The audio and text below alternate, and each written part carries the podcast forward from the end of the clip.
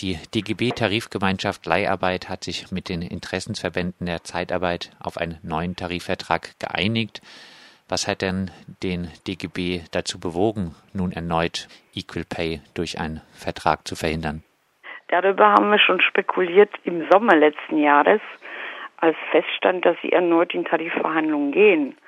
Und äh, die Antworten, die wir darauf bekommen haben, sofern wir überhaupt Antworten bekommen haben, die hatten immer wieder die gleichen scheinheiligen Argumente vorgebracht, die nun jetzt auch benutzt wurden, um den Tarifabschluss zu feiern. Und jetzt auch ganz erneut anlässlich des 1. März, an dem die erste Stufe zündete, wie DGB und IG Metall das dann in ihren Pressemitteilungen nannten, äh, die erste Stufe der Tariferhöhung zündete, ebenso wiederholten. Zum Beispiel, dass es äh, darum ginge, dass in verleihfreien Zeiten ohne diese erneute Tarifierung es nur noch den gesetzlichen Mindestlohn geben würde. Äh, stattdessen gibt es jetzt paar Cent mehr. Und alle Beschäftigten irgendwie in der Verleihindustrie wissen, dass es verleihfreie Zeiten ohnehin kaum gibt, weil da wird sehr viel getrickst mit Überstundenabbau, Qualifizierungszeiten und nicht zuletzt die Tatsache, dass man gerne kündigt, äh, bis man den Menschen wieder einsetzen kann. Vom DGB wird nun auch hervorgehoben, dass man sich auf eine überproportionale Erhöhung der unteren Entgeltgruppen und eine langsame Ost-West-Angleichung aller Entgelte geeinigt habe. Keine Gründe zu sagen, ja, der Tarifvertrag bringt's. Selbst wenn man dieses Ergebnis nicht messen würde an der Alternative, nämlich Equal Pay, also gleiche Bezahlung und nicht zu vergessen Equal Treatment, also grundsätzlich gleiche Bedingungen, die auch Zusatzleistungen beinhalten, die geldwerten Charakter haben. Äh, selbst wenn ich das daran nicht messe, sondern das wie einen ganz normalen Tarifvertrag betrachten würde, wurde gerade in diesen Jubelerklärungen äh, zur Tarifvereinbarung ist schlicht und einfach gelogen und das wurde auch mehrfach nachgewiesen, nachgerechnet, dass da gelogen wurde. Sowohl hinsichtlich der besonders starken Anhebung der niedrigen Gruppen und hinsichtlich der Ost-West-Angleichung äh, auf jeden Fall, denn äh, die soll nicht nur 21 erfolgen. Ich habe daraufhin geschrieben, der DGB definiert den Begriff Equal Pay vollkommen neu, äh, nämlich als äh, Angleichung zwischen Ost und West. Äh, selbst diese, diese Angleichung in einem, im Jahre 21 steht nur auf dem Papier, denn zuvor läuft der Tarifvertrag aus. Insofern wird das sowieso neu verhandelt werden müssen. Stefan Körzel, DGB-Bundesvorstand, hat verkündet, dass solche Beschäftigungsverhältnisse, gemeint ist unter anderem die Leiharbeit, zurückgedrängt werden müssten. Wie passen denn solche Äußerungen mit dem realen Handeln des DGB zusammen? Eben überhaupt nicht. Einerseits äh, wurde zum Beispiel, wenn wir jetzt aktuell sein wollen, wurde, wie schon angesprochen, vom DGB und von der IG Metall am 1. März darauf hingewiesen, dass die Leiharbeitnehmer angeblich deutlich mehr Geld bekommen und der Tarifvertrag bejubelt. Andererseits gleichzeitig kommen Zahlen raus, die bestätigen, dass die Leiharbeitnehmerinnen mindestens 1300 Euro weniger Lohn äh, bekommen, und zwar im Durchschnitt. Zwar noch vor der erneuten Tarifierung, aber das sind die, die aktuellsten Zahlen vom Ende 2015. Dies wird dann auch vom Stefan Kürzel äh, kommentiert, halt mit der Tatsache, dass man unbedingt prekäre Arbeit zurückdrängen müsse. Äh, aber wie, wie will man das tun, wenn man diese gleichzeitig mit Tarifverträgen veredelt? Und ohne Not irgendwie zusätzliche Spaltung in den Belegschaften und unter den Arbeitnehmern äh, auch noch schafft. Ich habe einen Artikel geschrieben, in dem ich die gesamte Tarifrunde und unseren Kampf dagegen zu bilanzieren versucht habe, wo übrigens detailliert auf die ganzen Argumente Pro und Contra eingegangen wird. Äh, ich habe das nicht umsonst dann auch in Kurzfassung überschrieben mit dem Begriff McWompel träumte vom Ende der Leiharbeit. Der DGB hat sie brutal geweckt. Ohne Tarifvertrag hätte das Prinzip Equal Pay, gleicher Lohn vom ersten Tag ab, gegolten. Den Traum gibt's nun nicht. Äh, das Konzept äh, Leiharbeit entspricht jetzt aber ja doch dem Bedürfnis des Kapitals, Arbeiterinnen möglichst schnell, je nach Bedarf, flexibel hin und her zu schieben. Hätte man äh, diesen Anfordernissen wirklich mit der Kündigung der Verträge etwas äh, wirksam entgegensetzen können? Das hätte man können, wenn wir nicht nur irgendwie die alle DGB-Gewerkschaften hinter uns hätten, sondern auch alle Belegschaften. Und das ist ein Stück weit äh, leider ein Faktum, dass in dieser Hinsicht vor allem die IG Metall durchaus die Interessen ihrer Belegschaften vertritt.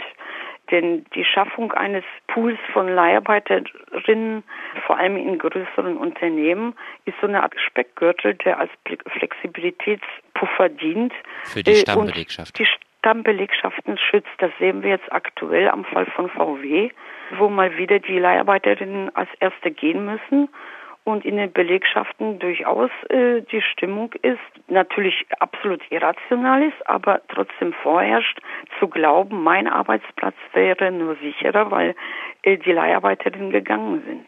Daran äh, anschließend nochmal ein äh, DGB-Argument. Läuft in einem Verleihunternehmen etwas nicht richtig, aber niemand ist dort gewerkschaftlich organisiert, dann können auch wir dort nicht einfach hin und für die Beschäftigten etwas einklagen nicht, nicht ein berechtigter Hinweis. Äh, wenn niemand sich organisiert, können auch die Gewerkschaftsapparate keine Stellvertreterpolitik machen. Der DGB also eher unschuldiges Opfer der schlechten Arbeitskampfmoral der Arbeiterinnen in den betroffenen Bereichen? Ja, ich muss jetzt immer noch drüber lachen. So wie ich damals schon lachte, als ich, als ich dieses Argument hörte. Man hätte natürlich denken können, dass es äh, direkt wie ein Schlag in mein persönliches Gesicht gemeint, weil ich schon immer gegen die Politik des Stellvertretertums äh, agiert habe und äh, die Politik der Gewerkschaften, viele Arbeitskämpfe äh, zu unterdrücken oder zumindest zu kontrollieren. Nur ist es natürlich lächerlich, wenn ich einerseits eine äh, Tarifpolitik betreibe, die den Betroffenen schadet und diese dann frage, warum sie denn nicht Gewerkschaftsmitglied geworden sind oder geblieben sind. Und wenn man sich anguckt zum Beispiel, wie schwierig es ist für, für ganz normale, bodenständige Leiharbeitnehmerinnen, sich in diesem Bereich in den Einzelgewerkschaften zu engagieren oder gar in die Tarifkommission zu kommen. Es ist kein Wunder und das ist durchaus gewerkschaftspolitisch gewollt, dass zum Beispiel vor allem in der Verdi-Tarifkommission Leiharbeit vor allen Dingen Disponenten sitzen von Firmen wie Randstadt, also sprich Menschen mit vorgesetzten Funktionen in den Verleihfirmen und nicht die Betroffenen selbst wenn man die Politik betreibt, ohne die selbst zu fragen. Und diese Postkartenaktion im letzten Sommer war äh, keine wirkliche Befragung der Betroffenen, äh, sondern vorgegebene äh, Absicherung schon längst geplante Tarifziele, dann darf man sich nicht wundern, wenn die Betroffenen mit dieser Gewerkschaft auch nichts zu tun haben wollen. Gibt es wirksame alternative Organisierungsangebote für diese Betroffenen? Leider noch nicht. Ich denke mal, der wirksamste Schutz gegen solche Spaltung der Belegschaft und, und dauerhafte Prekarisierung ganzer Gruppen, mittlerweile ist es ja nachweislich über eine Million in Deutschland, die in Leiharbeit sind, ist eine grundsätzlich andere Politik auch der Gewerkschaft, nicht für jeden Arbeitsplatz, sondern für, wenn wir schon im Kapitalismus leben und auf Arbeitsplätze angewiesen sind, dann aber auf Lohnarbeit, von der Mensch leben kann, sprich, dass man die Lohnarbeit selbst angreift und ihre Bedingungen und sich nicht auf einzelne Mechanismen des Kapitals fokussiert und da noch Spaltung weiter vertieft wie zum Beispiel Gesetzesinitiativen gegen Werkverträge hier für Verbesserung der Bedingungen der Mitbestimmung in der Leiharbeit dort, Befristung wiederum anders, jede Gewerkschaft für sich in einzelnen Kampagnen und auch nur teilweise in Fachbereich bezogen, sondern ein gesellschaftlicher Kampf, wenn schon menschenwürdige Arbeit äh, das Motto immer wieder ist, dann eine, von der Menschen wirklich existenzsichernd und würdig leben können. Und das sollte die Bedingung sein. Und dafür muss man sich ein Stück weit auch von Fetischarbeit und der Fixierung auf die Lohnabhängigkeit lösen. Anders kommen wir aus diesen Spaltungen, dass, wie gesagt, auch Stammbelegschaften teilweise gegen die Interessen der Leiharbeitnehmerinnen agieren, obwohl sie nebeneinander die gleiche Arbeit verrichten. Anders kommen wir aus diesem Dilemma, fürchte ich, nicht heraus. Leiharbeit, äh, Niedriglohn per Tarifvertrag Schluss damit. Durch den erneuten Tarifabschluss äh, des DGB äh, ist die Kampagne eine Niederlage oder gab es auch positive Auswirkungen? Sie hat eindeutig dazu geführt, dass dieser Skandal nicht im Verborgen geblieben ist und auch von vielen namhaften äh, Wissenschaftlern und Politikern auch äh, so dann auch uns unterstützend beschrieben wurde. Diese Sensibilisierung dafür kann schon mal ein erster Schritt sein, Bewusstmachung, was da passiert ist. Die Tatsache, dass die DGB-Gewerkschaften sich überhaupt rechtfertigen mussten, betrachte ich schon als einen gewissen Erfolg. Und an dem müssen wir anknüpfen, denn wir werden weiter kämpfen. Das nächste, worum es jetzt geht, äh, was jetzt schon losgeht, äh, sind neue Tarifverhandlungen um Branchenzuschläge in der Leiharbeit die dann auch gegenverhandelt werden sollen mit der zulässigen Verleihdauer zum Beispiel. Das sind alles Folgen von Tariföffnungsfenstern, die jegliche Gesetzgebung dann unterminieren, weil es offensichtlich sich immer irgendeine Gewerkschaft findet, und das muss keine christliche sein, die dann tatsächlich auch dieses Tarifierungsfenster äh, annimmt, allein um den Fuß in der Tür zu haben und gefragt zu werden. Offensichtlich ohne sich zu fragen, welche Folgen das für die Lohnabhängigen in Deutschland hat. Du hast jetzt schon einiges äh, gesagt. Trotzdem nochmal äh, die äh, Abschlussfrage. Was äh, sind die nächsten Chancen, äh, die Leiharbeit und damit einhergehend die von dir angesprochene Spaltung der ähm, Arbeiterschaften und die mit der Leiharbeit einhergehenden unsicheren und prekären Arbeits- und Lebensverhältnisse zurückzudrängen?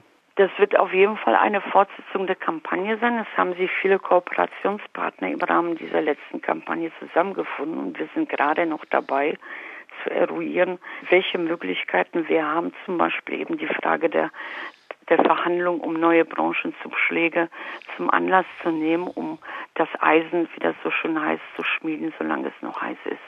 Aber wir werden nicht umhin kommen, Natürlich ist es dann auch eine europäische Frage, weil die europäische Gesetzgebung gefragt ist. Die Frage des Verbots äh, der Leiharbeit und von Werkverträgen und überhaupt grundsätzlich prekären Arbeitsbedingungen, von denen Mensch nicht leben kann, aufs Tapet zu bringen. Das sagt Mick Wompel. Sie hat äh, die Initiative Leiharbeit, Niedriglohn per Tarifvertrag, Schluss damit initiiert. Seit dem 1. März gilt der neue Tarifvertrag in der Leiharbeitsbranche. Der DGB hat erneut per Vertrag das Motto gleiche Arbeit, gleicher Lohn verhindert.